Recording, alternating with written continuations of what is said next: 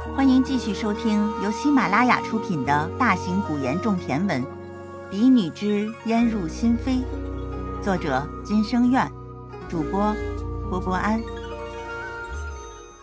第十二章，准备贺礼。叶青烟听后，眼皮都未抬一下，不冷不热的说道：“叶二小姐慎言，先不说本小姐是嫡，你是庶。”你擅闯狄姐的院子，连招呼都不打，单说你这称呼便是大不敬。素和师太早就禀告了陛下，本小姐已经改名为叶青烟，陛下也已经准了，你却仍然称呼本小姐为言儿，岂非是质疑陛下？叶兰雪听后一怔，随后气得浑身发抖，脸上的笑容也僵住了。叶青言竟敢教训自己！奇耻大辱啊！你叶兰雪几乎要忍不住破口大骂。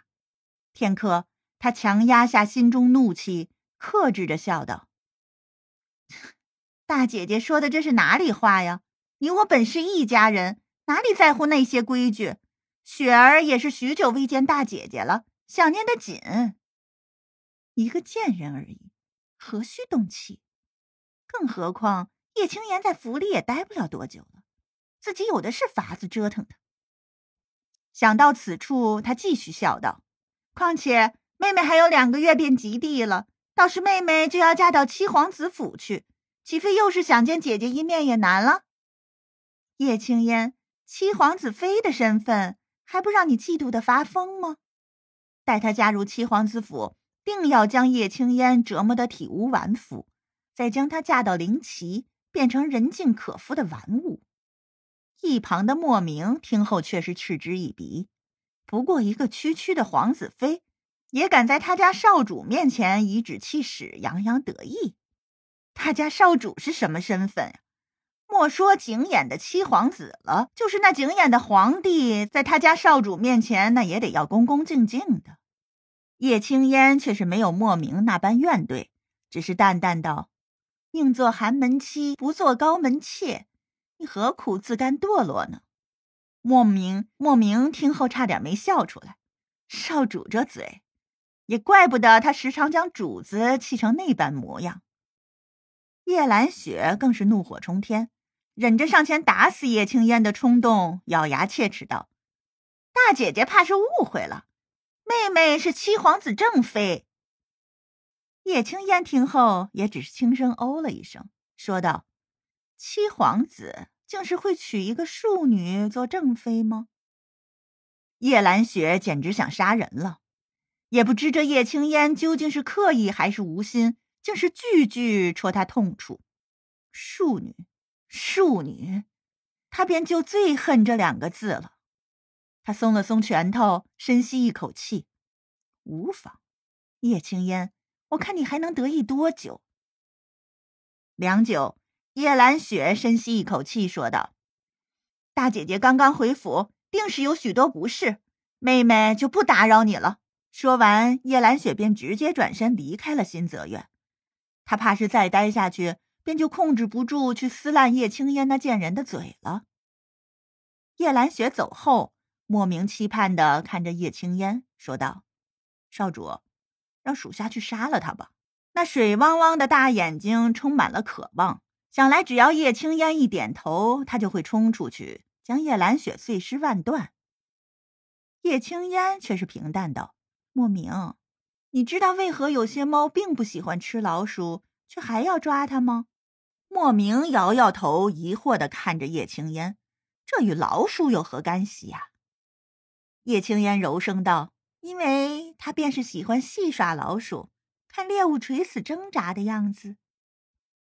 孙彩文，你害死了娘亲，害死了舅父舅母，本少主又怎能让你的亲人死得如此痛快呢？莫名听懂了，却是嘟囔道：“少主，你便该学学主子，这些不必要之人杀了便是，何苦劳心劳神呀？”他就不明白了。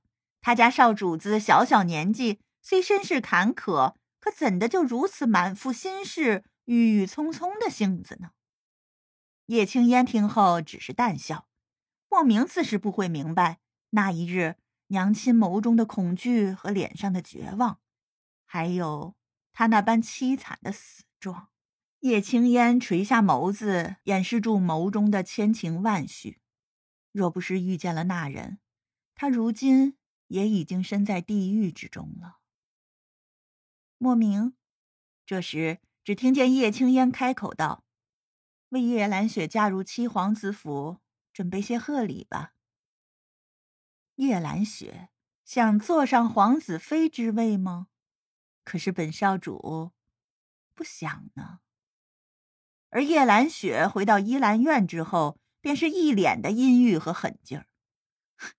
好你个叶青言，竟然敢句句顶撞于我，还不是嫉妒我更得父亲宠爱？他看向小翠，厉声道：“你去一趟七皇子府，就说。”翠儿听后，立刻点头道：“小姐，奴婢明白了。”随后便匆匆的赶向七皇子府去。叶兰雪眸中闪着狠辣：“叶青烟，我就不信了！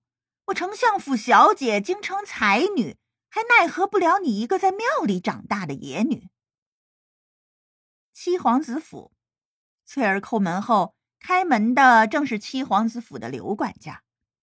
见刘管家开门后，翠儿就立刻紧张的说道：“刘管家，我家小姐扭伤了脚，叶府的金疮药恰好没有了，不知皇子府可有？”